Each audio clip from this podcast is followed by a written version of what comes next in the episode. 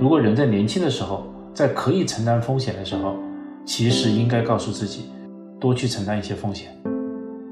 我感觉可能我们对开创一件事情，推动社会解决一些问题，能让社会有一些我们想的方向上的进步，可能这个是对我来说想的那部分呢很大的一个驱动力吧。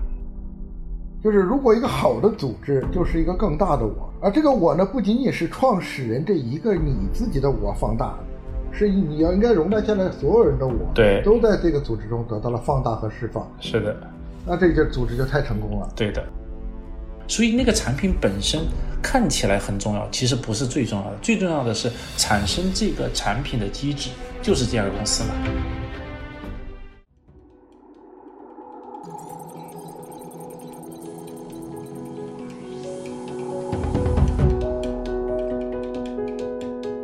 各位听友，大家好，我是周航，欢迎大家收听由荔枝播客独家播出的《创业入海口》。如果大家喜欢的话，欢迎大家持续订阅。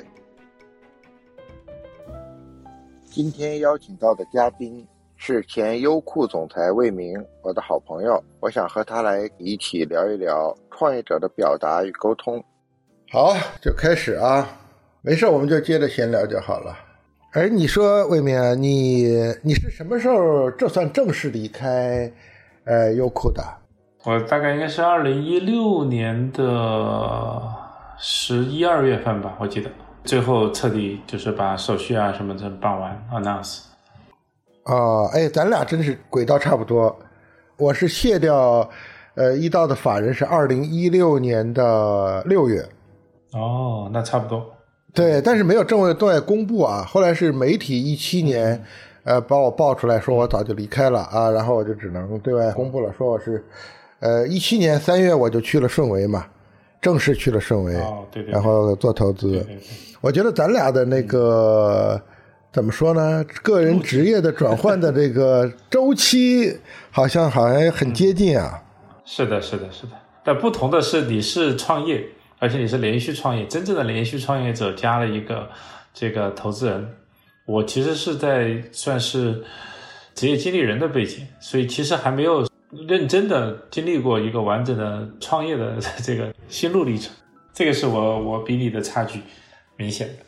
哎呦，呃，我的差距是从来没有在大公司里待过，不知道经理人是应该是这个世界是怎么样的。因为我其实发现还是很大的不同的。你记得我们做极客的那个创呃，未来前沿工坊的时候，对未来前沿的创业孵化营的这个项目的过程，我就很明显的感觉得到。虽然每一次大家的沟通哈，大家的这种呃训练或者大家的交流，其实都是找得到各自的角度，但是其实我心里内心深处还是非常非常的尊敬和敬佩这些年轻的创始人的。其实你也知道，就是在一个平台上，尽管你深度的参与了一个平台的构建，但是你没有作为一号位真正去负过那个责任，就是那种最后一个人的责任啊，这种感受其实是不同的。你在旁边帮忙和最后那个寂静时刻拿主意哈，这种感觉我觉得是不一样的。然后我看着他们呢，我就觉得，不管是多大多小的这个项目啊，公司发展的多快多慢，但是其实属于每一个人在这个职业生涯啊、事业生涯，然后创业生涯当中，能够有机会哈、年轻的时候去经历这种寂静的时刻，经历这种非常非常需要独立面对这个世界的瞬间，我觉得是非常难得的。哎，其实因为我知道你最后担任的是优酷的总裁嘛，对吧？对，优酷总裁是的，而且我也知道你是完整的参与了，从第一天开始就跟微酷一起创办了优酷。嗯，是的，在一般人眼里，那总裁还不是个一号位吗？你因为你经历了这些，就是你也是个 co-founder，你又做了总裁，呃，我也知道你其实是可以直接做很多的决定的，对吧？在一线的时候，那还不是一个最终负责的心态吗？是。有什么区别呢？呃，很好的这个话题哈，我觉得其实真正的看在绝大部分人的眼里，或者是包括当时在我自己的这个心里，我也觉得，就是当你做成一个优酷的总裁的时候，做成一个 BU 的 head 的时候，基本上你就是叫做负全责了哈。但其实呢，因为我们当时有个背景，就是是我们跟土豆合并以后，就变成了一个集团嘛，变成优酷土豆集团。那其实是从组织架构的角度上来讲，是做了一些安排的。这个安排就包含了中台，啊，中台是公司。然后整个集团公司的背后撑了财务啊、法务啊、人力啊的一些核心的那个叫做中台职能，然后前面长出来的 BU 呢，就是带着品牌、带着内容运营、带着市场，那个包括产品技术等等等的这种所谓的 BU 化。当时有过这样的一个安排，这样一个安排呢，当然说从业务的角度上来讲，你基本上负责的东西看起来是比较完整的，但是我觉得最后其实我心里当中哈。对这件事情，在复盘的时候，我觉得有一个很大的就是点，其实当时我们可能呃在这个制度安排方面哈，没有就是没有做透，没有做透意思是什么呢？你知道，就负责任是两头，我的感觉是，如果负责它好的部分，负责建设的那部分，负责收益的那部分，其实是容易的，在我看来，负责损失的那部分其实是更难的。这话怎么讲啊？怎么叫负责损失的那部分呢？负责收益好理解嘛？对的，负责损失就是这件事情如果没有做得足够好，赔了钱，或者赔的部分、亏损的部分，你愿不愿意承担责任？你能不能承担责任？和你怎么承担责任？其实就是叫做有收益也有呃风险，对吧？是那个机遇和风险，就是你不能光是去叫做捕获机遇而不去承担风险。所以呢，最佳的那个闭环应该是所谓的一号位啊，我认为它就应该是完整的。承担这个事情的所有的收益以及所有的风险，我呢坦率的讲，我觉得我承担的收益更多，承担的风险更少。所以从复盘的角度上来讲，我觉得，嗯，比起现在我们在那个创业营里头哈看到的这些年轻的创业者们，他们其实是风险和收益毫无疑问是用完全市场化的方式同时存在的，它一体两面是同时拿到，当然也会很辛苦，也很多失败。但是这些失败和这个成功，其实就是一体两面。而我们当时其实公司或者集团，其实帮我们扛了一部分关于失败的风险。坦率的讲，比如说我们当时做优酷，哎呀，真的没有做好，我也没有损失真正自己兜里的一分钱，就是现成的钱啊。当然机会可能是损失了，但是没有返你的款吧，没有让你吐出来吧，等等等等。我觉得这种的压力，其实比起真正的创业，比如说你做一个易道。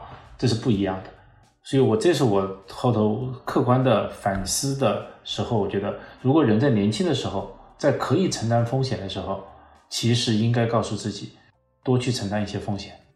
嗯，因为这个承担风险之下，你个体的反应、你的责任感、你的周全、你的甚至你内心战胜恐惧的那些心力，哈，是要过那关的。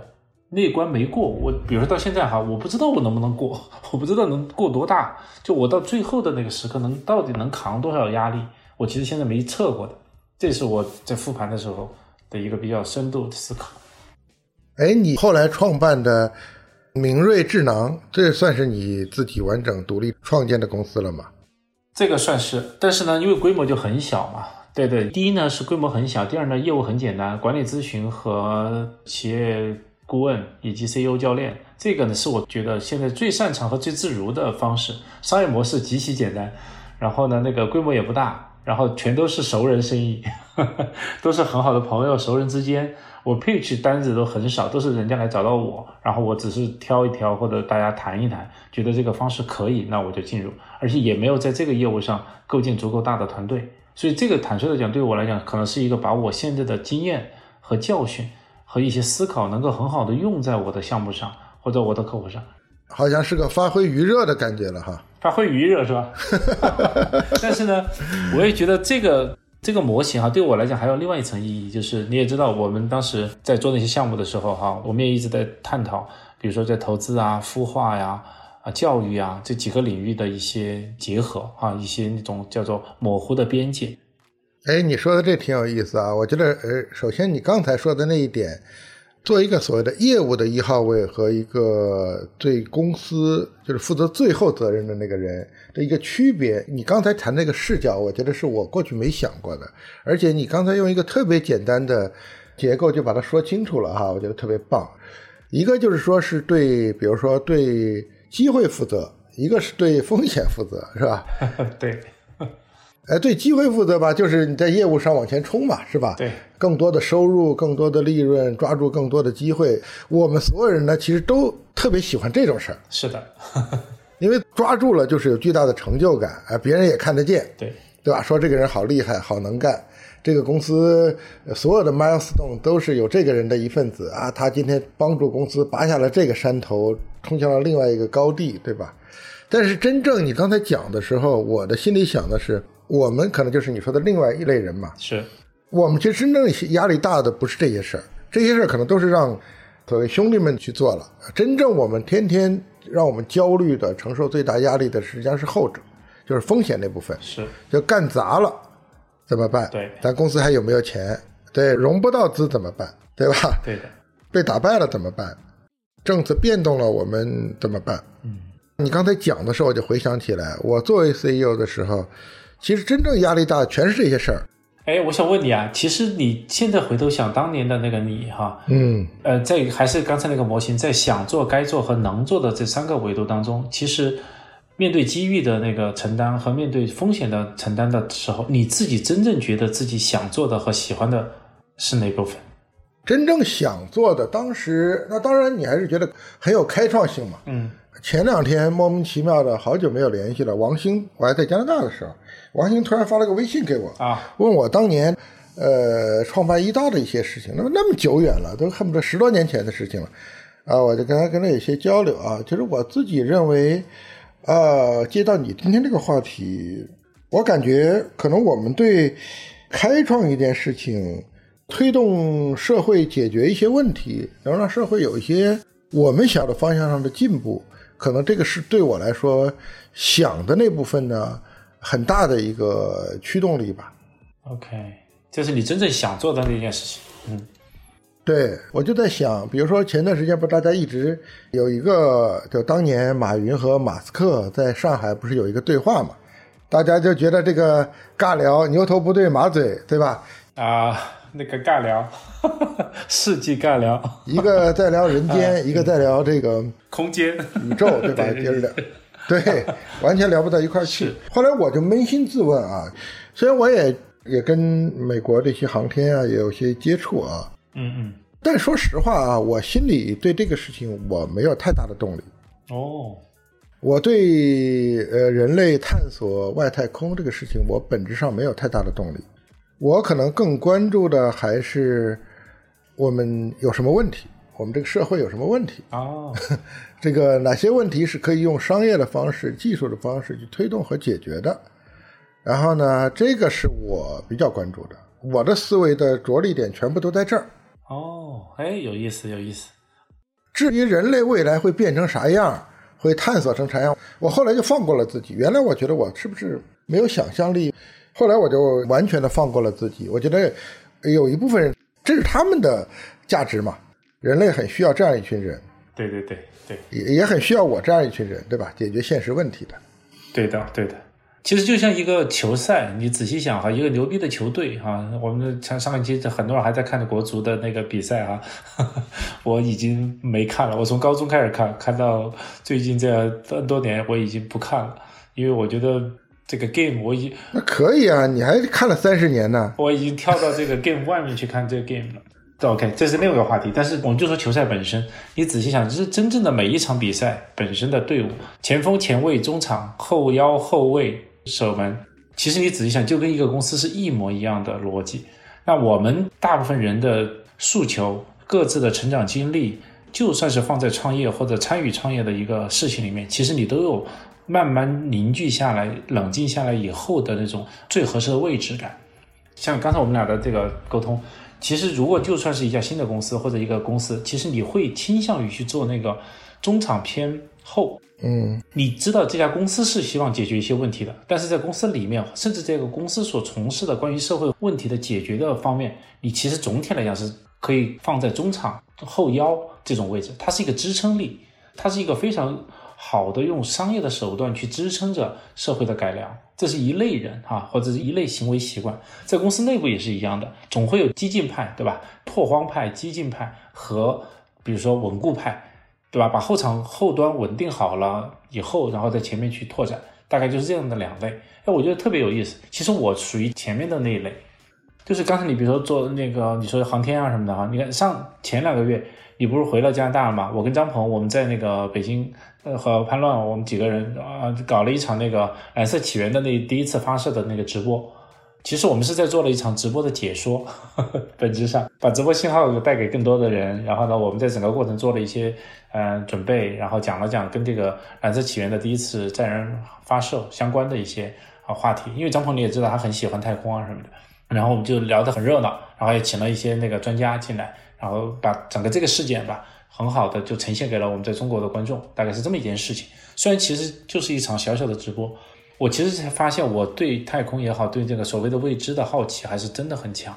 当然有一些些小小的原因哈，因为我有亲戚原来是在中国科学院的那个天文台，所以我从小都听过他讲很多很多东西。然后呢，这个少年时候可能被启蒙了一些东西以后，就会留下一些这个痕迹吧。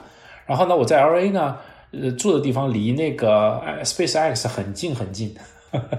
他的那个猎鹰九号的那个火箭就戳在那个街的拐角处，一个火箭那个模型啊，也不是模型实体啊。嗯。然后那个 Super Loop 的那个管道就搁在马路旁边儿。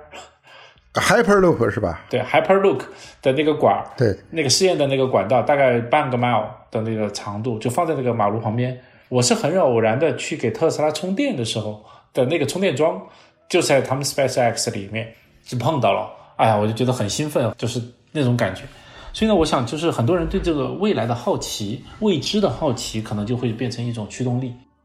那你比如说，你再要干的话，你是是继续站到那个呃，刚才那个比喻是是要机会的那个前锋行列呢，还是说是管理风险的呃后面这个后卫行列呢？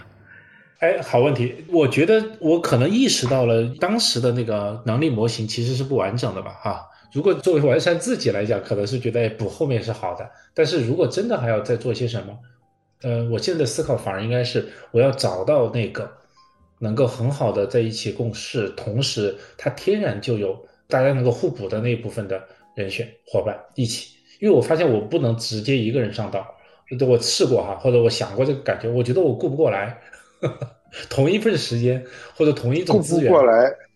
对，就同一个时间和同一份资源在我面前的时候，我永远是很自然的去想，前面是啥，就是怎么能够把这个事情改善的更好，就往前冲的那个冲动，从前卫到前锋吧，大概是这种感觉。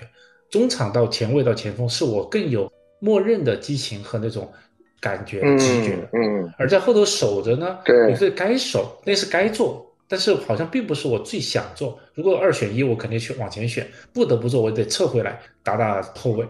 就是这种感觉，所以呢，也许解决方案不只在于自己的这个修炼。如果是把它当成修身养性不说了啊，如果是真的在在进行新的一场战斗，那应该是打组合。就是我们现在智慧应该是告诉自己，去找到对的那个事情和找到对的人组合起来干，可能这才是一个真正把事情做对的方式。嗯，OK，今天我觉得前面说的这一部分。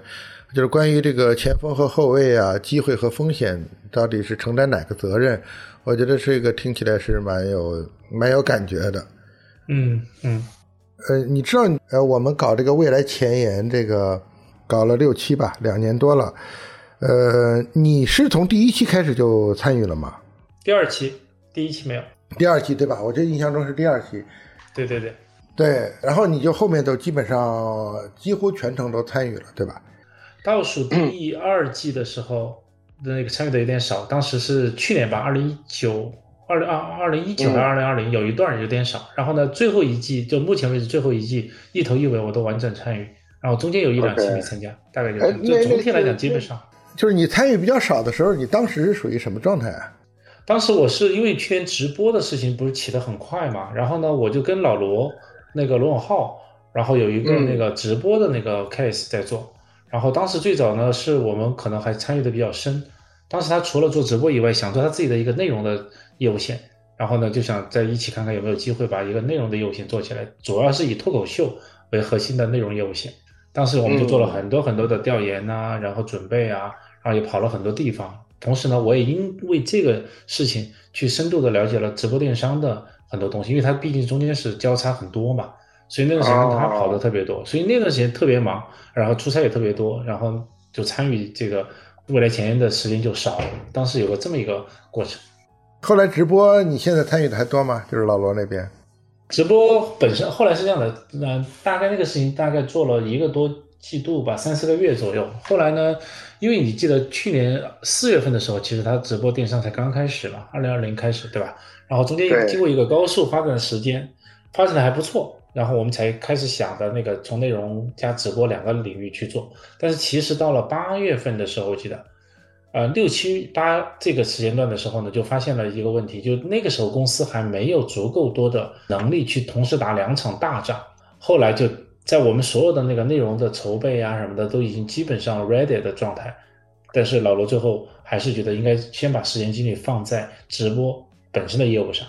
啊，直播除了讲以外，其实还有后面的供应链嘛，对吧？还有很多的人货场当中的人搞定了，场是那个本来就有。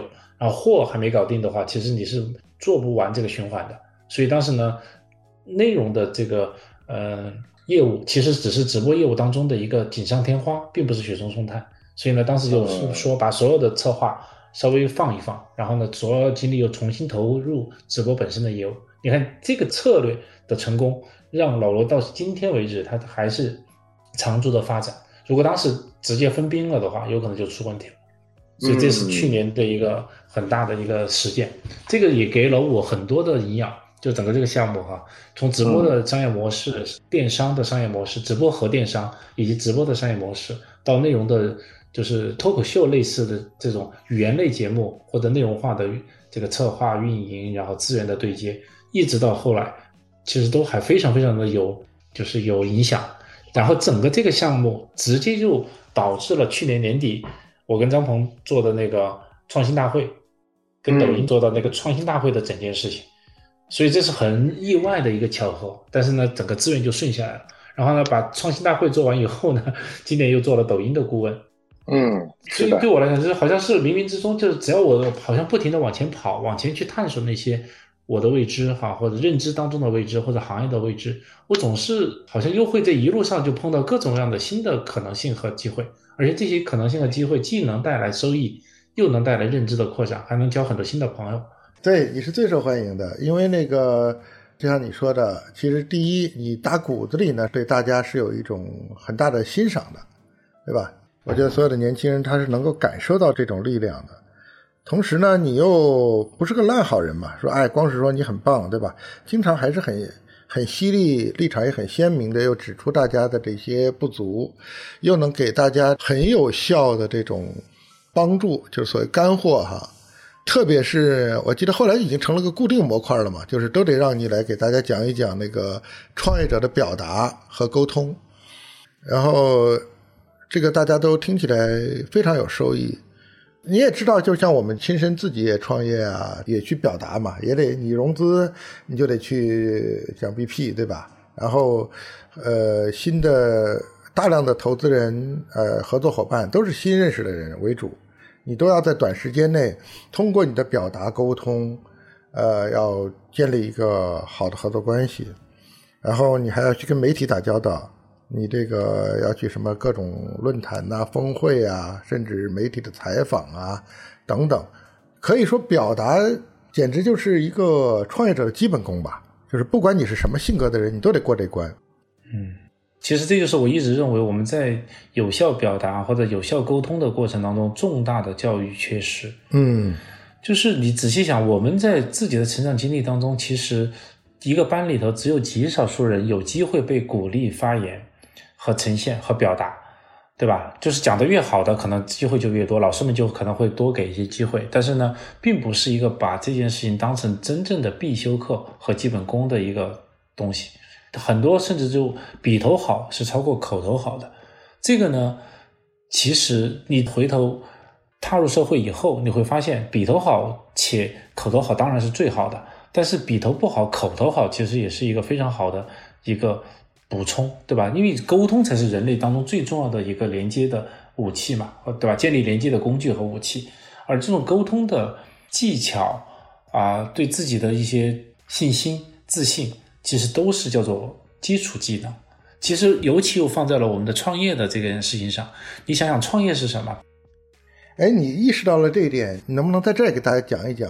就是你觉得创业者，呃，哪怕我们说我们小时候教育过程有些缺失，这这也是很大的遗憾啊。但是到了成年，你进入创业环境了，你就必须得后天补这个课嘛，对吧？对，是的。那你觉得你现在有能不能给大家一些什么样的帮助？说告诉大家现在怎么去训练自己啊？就是能不能有一些可操作的性的东西，可在这里跟大家分享一下呢？OK，其实我觉得，对于创业者或者创始团队，有效的沟通和表达，这是一极端重要的啊，这是一个观点。但这个观点的前头呢，其实不管是你作为创业者，还是被创业者，就是你是参与创业，还是带领创业，还是怎样，作为一个正常的社会人，你的沟通和表达都是极端重要的。所以我觉得往前再推一步，那怎么才能够，或怎么能够比较好的去训练自己或者弥补呢？呃，我自己的体会是，首先哈，如果还有机会分享这个观点的话，你越早开始训练越好。这个越早的意思，哪怕你就是个中学生、小学生，都可以马上开始啊。这是第一个，从时间段的角度来讲，不要觉得哎呀老了或者已经成型了，我就是一个不爱说话的人，就不愿意开口的人，等等等，忘掉这些，从此刻开始，从今天开始啊，这是我觉得从时间轴的第一个动作。第二呢，从空间的角度来讲，怎么开始比较好呢？其实，呃，表达背后都是逻辑，在我看来哈，都是框架、思考框架和思维逻辑。就是你话讲的对，其实要有前因后果。呃，那比较容易和简单的方式呢，就是首先要先去明确表达的目的，你这一段表达、这一场沟通要解决什么问题，要达到什么效果，先把这个先问一下自己。思考一下，那么在有了目的的情况之下呢，再去看资源的供给，就是我有多少资源。这个资源主要是指的啊，一般来讲主要是指的时间的资源，就是我要做这段表达，我要跟这个朋友沟通，我要对一群人聊天，我有多少时间？好，把目的先弄好，把时间先弄好，然后再接下来，我需要在这么短的时间或者这些时间之内。啊，怎么去操作？怎么去讲才能够达到我前面说的那个目的？再重新组织自己的内容。那这个组织内容呢，也有一些套路和方法哈。我上次在那个呃分享当中也讲到了，哪怕你给我十分钟的时间，我去讲一个 BP，其实我也得告诉自己要讲得下来。那比如说第一部分啊，一共比如说一般来讲哈，分成三个部分吧，开头、中间和结尾。这是最简单的分割方式。那开头的时间往往都是在明确我这次沟通的目的，明确我是谁，明确我为什么是我来给你沟通或者给你们讲，就明确这几个点，讲清楚这三个小点，就把第一部分搞定了。如果还有一些技巧呢，再加一点点幽默呀，加一点点段子啊，加一点点你自己的一些切身的生活的体会，增加兴趣，增加吸引力。把它全部放在第一个板块里头就搞定了，叫开场白啊。但是开场白里面有非常明确的叫做信息点。第二部分呢就是主干部分了。主干部分往往就是根据刚才我讲到的那个核心的呃目标或者目的来分割这个主干部分。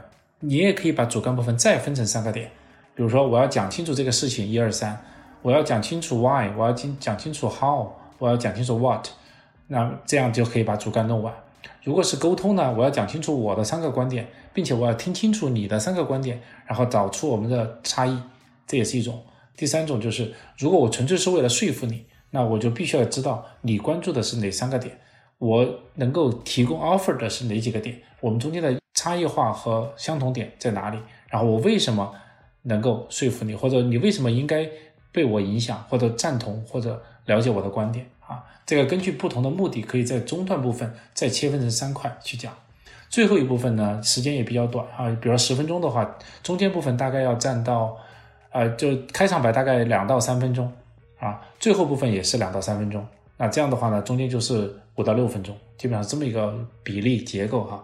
到最后收尾的时候呢，一般来讲就是要 review 之前讲到的那个呃主干部分，然后呢，再用一个发人深省的一个问题，或者用一个特别勾起共同回忆的一个共情感的话题，或者一个故事，或者一个感慨啊，或者一个号召，来作为一个最后的结尾。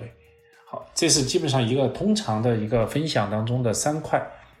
那除了这个三块以外呢，我还建议大家要了解一个效应，叫风中效应。风中效应其实是我们在影视创作的时候经常会用到的一个技巧啊。风是指的那个 peak，就是峰值的那个峰；终呢是终点的 ending 终点的那个终，叫风中效应。风中效应指的是任何人在吸收一段内容的时候，他往往在最后对这段内容的评价是来自于两个点，一个点就是整个内容表达或者吸感受到的峰值的感受，巅峰体验是什么？这是让他留下深刻印象的，这是一个点。第二个点呢，就是最 ending 的时候是什么情绪和什么感觉？这两个点的评估或者情绪或者反应，几乎决定了他对整段内容的认知和评价。我们回想一下，我们看电影，一个精彩的电影出来以后，你跟同伴讨论，或者你跟别人讲这个电影的时候，或者推荐电影的时候，你会怎么推荐呢？你一般会记得这个电影当中的高潮点、最嗨的部分、打的最精彩的或者最动情的部分等等等等，这是那个风。中呢，就是哎，最后的结尾是让你呃回味悠长的，让你发人深省的，或者是一个大团圆的，或者是一个特别悲伤的。总而言之，一个很好的 ending，加上一个风。巅峰感受合起来，就会变成你对这个作品的主要的感受和体验。所以从一个表达来讲也是一样的，你要想着你怎么制造巅峰的那一个瞬间，怎么在最后 ending 的时候让大家觉得，哎，有一个念想啊，这样完成一个比较合适的表达。我觉得你说的这个特别好啊，非常结构化。嗯，你讲的时候呢，我就在回想我自己的表达，我就觉得很汗颜啊，就是那我也。很少，哪不要说这么专业了，哪怕说是，呃，很有准备的、很有逻辑的，按照几段论去准备，好像都很少。呃，但是我觉得又很矛盾，就是我明明知道某一次的表达、某一次沟通是如此的重要，我们经常为了准备第二天的一个会议，头天花了很多时间写 PPT 呀，呃，紧张的睡不着觉啊，心情上无比的重视，但是不知道是什么阻碍了自己要去做这种。呃，技术上的准备呢，就是 这是一种什么问题呢？这个其实航叔，你在平常沟通表达的时候，你是非常有章法的呀。在我看来，你是非常好。你看我好几次听你完整的表达的时候，你会从一个最近的事情开始讲，就是包括我们今天，对吧？你会从一个身边的事情、最近有感触的事情开始讲，这是非常好的一个开头的方式。然后呢，创造一个场景。然后让大家进入你的场景，或者进入共鸣的场景。比如说，你说你在加拿大，我在美国，然后我们之前我们这段时间碰到的什么？你看，很容易就共情和代入了，这是非常好的一个方式。然后进去以后呢，我们你肯定有你的表达的诉求的点嘛，对吧？不管是你是表达，还是你去了解，还是你去沟通，甚至谈判，中间都总是有一个主干部分。那最后呢，收个尾。其实你仔细想，冥冥之中、懵懂之中，其实有些时候你是有形成的这个叫做结构化的表达的一个。自然的习惯的，但是呢，我刚才讲的这种方式也不是在每一次表达和任何沟通当中都用的。这个其实我更倾向于是一次 presentation，嗯，对吧？是去给几个人讲，一对一的这么讲，其实未必。一对一是大量的、高度的交互完成的，其实是对吧？一对多比较适合用刚才我的方式去讲。那个多，不管是三个人、五个人，还是三五百个、三五三五万个，其实有点点类似。但是一对一和一对二。二对二，这其实又是有另外一种的模型了，所以这个其实也是一个技能或者叫一个技巧。当然，还有一点就是，你记不记得上次我在给他们上那个十分钟有效表达的那个课之后，那个他们问我，我说哦，最后我还加了一句，我说要反复练习，要刻意练习，要做这个动作。当时你还问过我，就是那天我讲的那部分练了几次？我跟你说，我练了十次。你还问我是不是真的，对吧？我说是真的。为什么呢？我真的就是这么练的。就算是我用十分钟讲一个十分钟表达，我也要练十次。为什么呢？每一次我练的时候就会有感觉，就是当这个东西足够多重复、足够多的刻意练习以后，哈，你在你的大脑里头其实已经是叫做知道，就跟开车一样，那个路线你是越来越清晰了。那个路就这样长在你的眼前，你的那个讲述的过程其实就像一首歌，或者就像开一段绵延起伏的路一样，就是路上的风景你都见过了，所以你出来以后，你开的就是轻车熟路，就有这种感觉。给别人的那种轻车熟路的感觉，前面都是自己不停的刻意练习来的。人他的能力模型其实像雷达图一样，它分布在不同的雷达图的不同的象限，出来长出来的那个图形的样子是不同的。所以第一，我们知道这个人类丰富多彩，人群丰富多彩，也知道有些人这方面强，有些人那方面强。其实你知道更高的一个挑战是啥哈？就是就是说的叫做知人善用。我这是我自己的体会哈，就是比如说我知道我在这方面比较强，但是强的另外一面可能就恰好是弱，那我就得告诉自己，你那方面可能是弱的，你要么自己赶紧补，要么去找到那方面强的，天生强并且很喜欢就是这个优势的，然后互补优势，两个人把自己强的地方捏到一起做点事儿，或者或者相处或者做事情，我觉得这才是一个比单项功能或者某些。具体的技能强更强的一个思维，就你知道强弱，然后呢，你可以把强弱放在一个一个轨道上，然后呢，形成真正对的节奏，这样出来的乐曲才是一个对的乐曲。不然的话，孤掌难鸣。就算是我再能说也没有用，因为说完以后我不会做，或者说完以后做的并不好。但是那个人要确实又做，但是他又没机会。就其实这次是我在这个这种沟通表达上面的一层思考。哎，我觉得这点太棒了，这点就是这点让我有一种很大的释然感啊。就是说，因为我们一想到自己，比如说你刚才理性告诉我们怎么才是一个好的表达，对吧？对。然后呢，呃，需要有一些专业性，然后理性上知道了，你还需要进行刻意练习。紧接着呢，就是我们意识到只有这样做才有可能做得很好。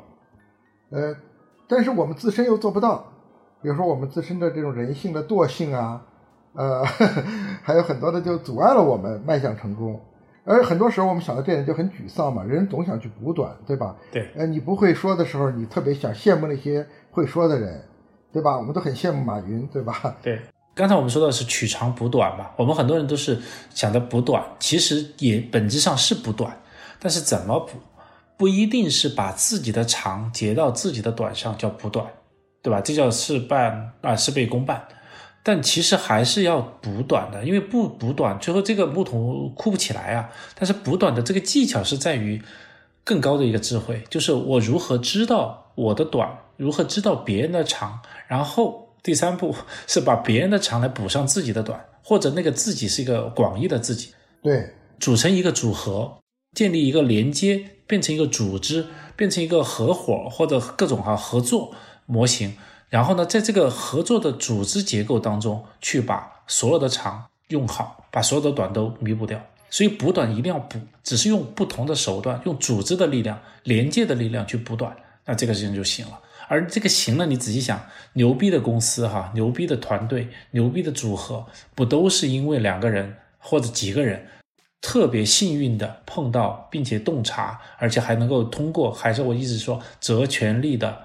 安排制度的设定，完成了这个取长补短，所以这个组织赢了，组织成了，然后事情就成了。这就是我们创业也好，组合也好，哈啊团队也好的真正的本质啊！我觉得这一点才是更高的智慧，当然也更难。你想想，但是中间要跨好几个点。第一，自知，这本身就很难了，很多人一辈子都不自知，对吧？知己，还有第二知彼，然后还要把这个大家连起来。连起来不说，还要连出来很长的时间，因为还有一个时间作为复利在里头滚的一个代价。这三四件事情做完，这个创业公司不就十年了吗？甚至好几十年了吧，对吧？呃，对对对，你今天我刚才听你这番，我其实觉得很好难的。其实我其实是很释然的，一下子释然了很多，就是就放弃了那个妄念的执念啊，就是老想去补自己那个。呃，不拥有的，暂时还不拥有的，这点对我来说是个很大的解放，你知道吗？就是如果一个好的组织就是一个更大的我，对的，而这个我呢，不仅仅是创始人这一个你自己的我放大，对吧？嗯，对的。哎，你这你看，好像说你的归纳就是这就是你的强项，你知道吗？你不你可以把一大堆话最后用一个金句拿出来，这是你的强项。标金句是吧？对啊，特别好，特别好，真的是这样。刚才那句话很好，嗯。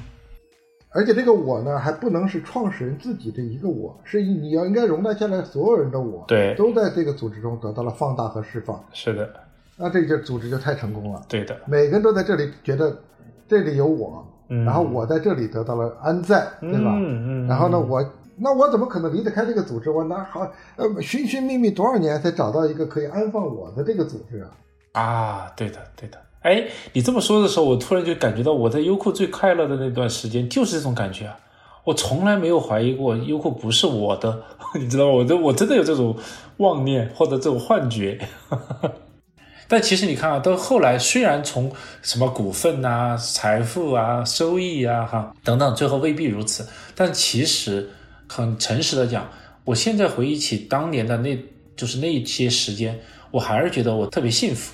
就是我真的把那件事情当成我自己最重要的那件事情去做，我很享受它，我为它就是辛苦也好哈，殚精竭虑也好，我我收获了也很多哈，但更关键的是，我觉得我跟这个组织，我创造了这个组织的文化，我带领了一堆人，我们开拓了很多新的业务，然后做了很多作品，就是整件事情是我很深深的那种热爱和那种享受，同时呢，现在为止哈。回头去找我们那帮老同事聊天，他们都非常怀念那段时光。哎，我觉得这个也算是我对我最好的一个就是认可吧。所以我还是非常知道，当你和一个组织变成融成一体的时候，就是你的那个我被融化了，被放大了，然后那个我融成了别人，或者别人也融进了自己的那个所谓的理想或者那个梦。哎，我觉得是非常美妙的感觉。嗯。这么说起来，我就想起刚才你最开始说的，就是用足球队来比喻一个组织，说每个人有不同的位置，对吧？一个团队要有攻有守，你或者是特点是打前锋、打中场、打后卫。嗯，呃，刚才你说这一趴呢，我甚至要想的是说，一个更好的组织不仅仅是说有这样互相补位、互相有各自特长，对，可能一个更高阶的组织是能够把每个人的这个自我能够融化进来。能够包容进来，能够释放，这样一个组组织可能才变成是个更加有机的组织，更有生命力的组织。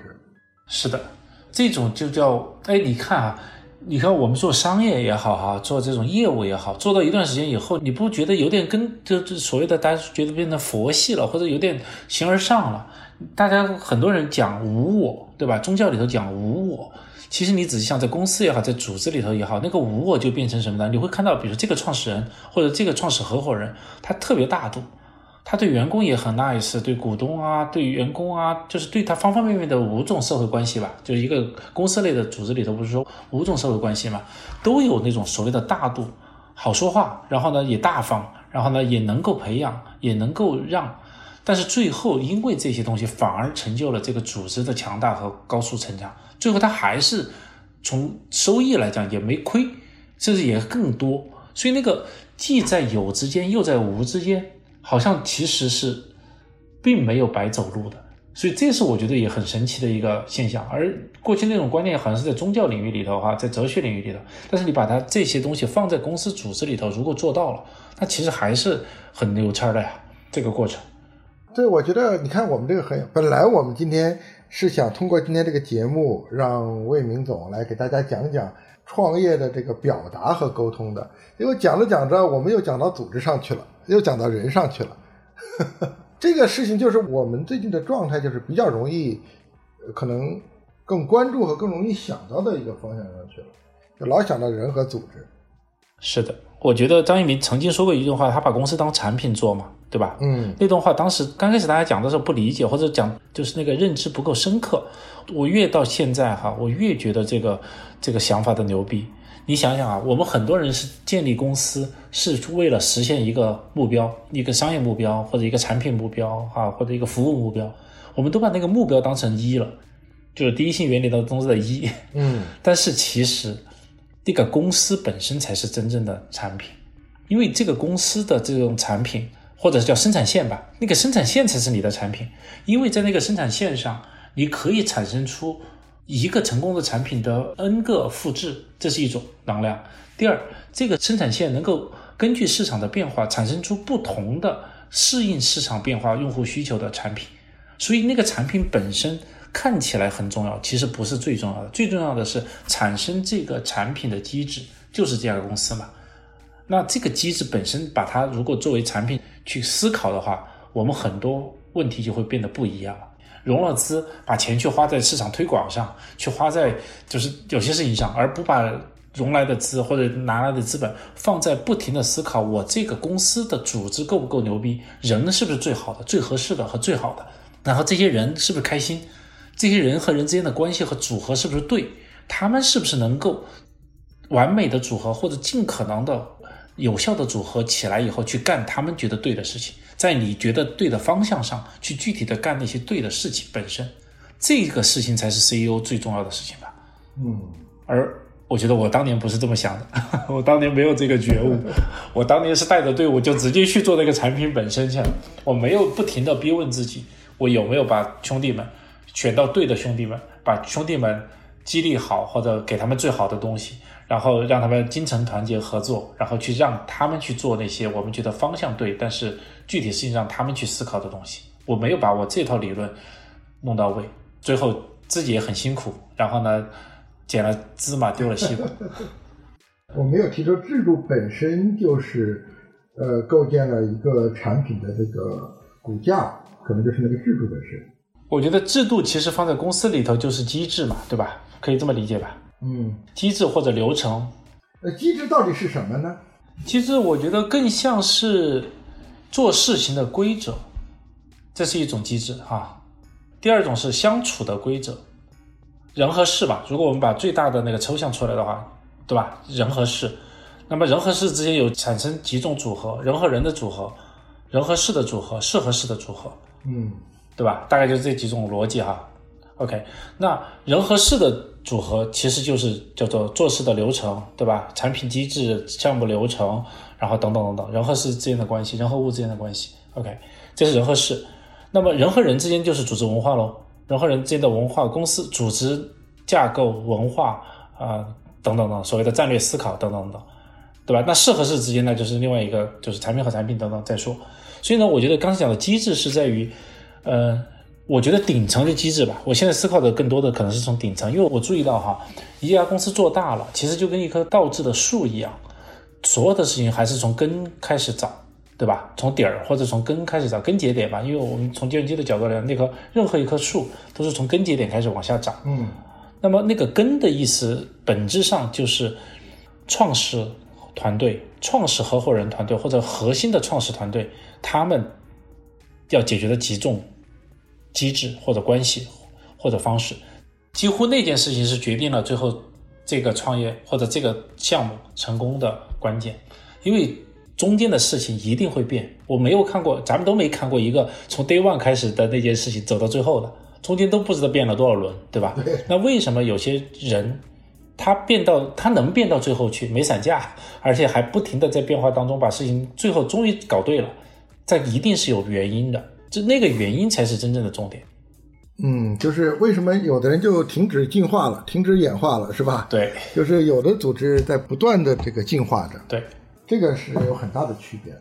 对的，哎，刚才你说的，我其实就是想起一句话啊，我就是觉得好的问题其实就是一个好的输入。嗯，哎，这个问题我觉得挺好。如果你后面还有各种不同的访谈或者问，就是有机会跟不同的人去聊的话，哈，我也特别。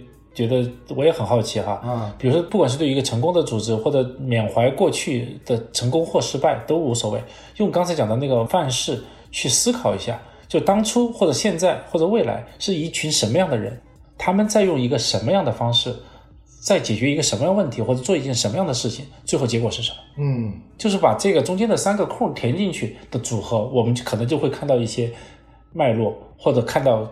经验，或者看到失败的教训、成功的经验，或者看到路上，甚至我更期待的是，如果中间还能够看到未来的话，那就更好了。我们就会更接近于那种，哦，原来这样的方式，这样的人用这样的组合，可能能够成功概率变大。那这个是极具意义的一件事情。对这个问题，我觉得我会带着这个好的话题啊，可能我觉得会接下来可能会更好的去跟别人这个观察吧。一个是观察，第二个呢，我觉得去交流。嗯，呃，这个是输入了一个非常好的问题。好的，OK，我觉得今天非常有趣啊，就是我我们真是一个意料之外，我们呃本来是谈沟通和表达的，嗯，结果我们花了更多的时间是谈了这个，看起来沟通和表达只是这个话题的起点，对，我们其实走到哪儿，其实这就是我觉得我们现在做这些访谈呐、就是做这种聊天一个特别有趣的地方，就是它往往不是说呃大家很有准备，然后让你输出出来了一段东西就完事儿了。对，我觉得更好的是这种，就只是一个话题的起点，然后我们很自由的这么聊呢，把我们自己都带到了一些很意想不到的一些话题的新的领域里去。嗯，是的，是的，挺好，我也觉得很好。这样，第一是我也很奇怪的，就是突然就是冒出这些想法，我也没有做任何的认真的这个事前的很多准备啊，只是大概知道这几个话题。但是因为我们可能彼此熟悉，我们也有很多过去沟通的基础，所以我们知道哪些点一出来，就是你能 get 到，然后你讲的点我也能 get 到，就是我们那个球能够丢来丢去，中间就会能够碰撞出就新的火花来。哎，我觉得这也挺过瘾的。嗯，因为我们是受这种地理位置的限制嘛，就是这种连线的方式。其实我还是更喜欢面对面的这种交流。反正你就比我晚两周嘛，你二十六号回来对吧？对对对我二十七号释放，，OK，然后可能我们在北京，接下来有很多时候我们可以搞一个圆桌派啊，就是搞一个三人的谈话，我觉得会更有趣一点。对对对对对，也可以的，可以的。我觉得现在直播的模型其实就进一步的促生了一些新的模型，嗯所以我觉得中间有可能我还真的能找到一些有趣的方式方法。嗯，那等回来吧，等你回来，好的，好吧？好，就玩两周，OK，好的，好的，谢谢。好的，好，谢谢，谢谢。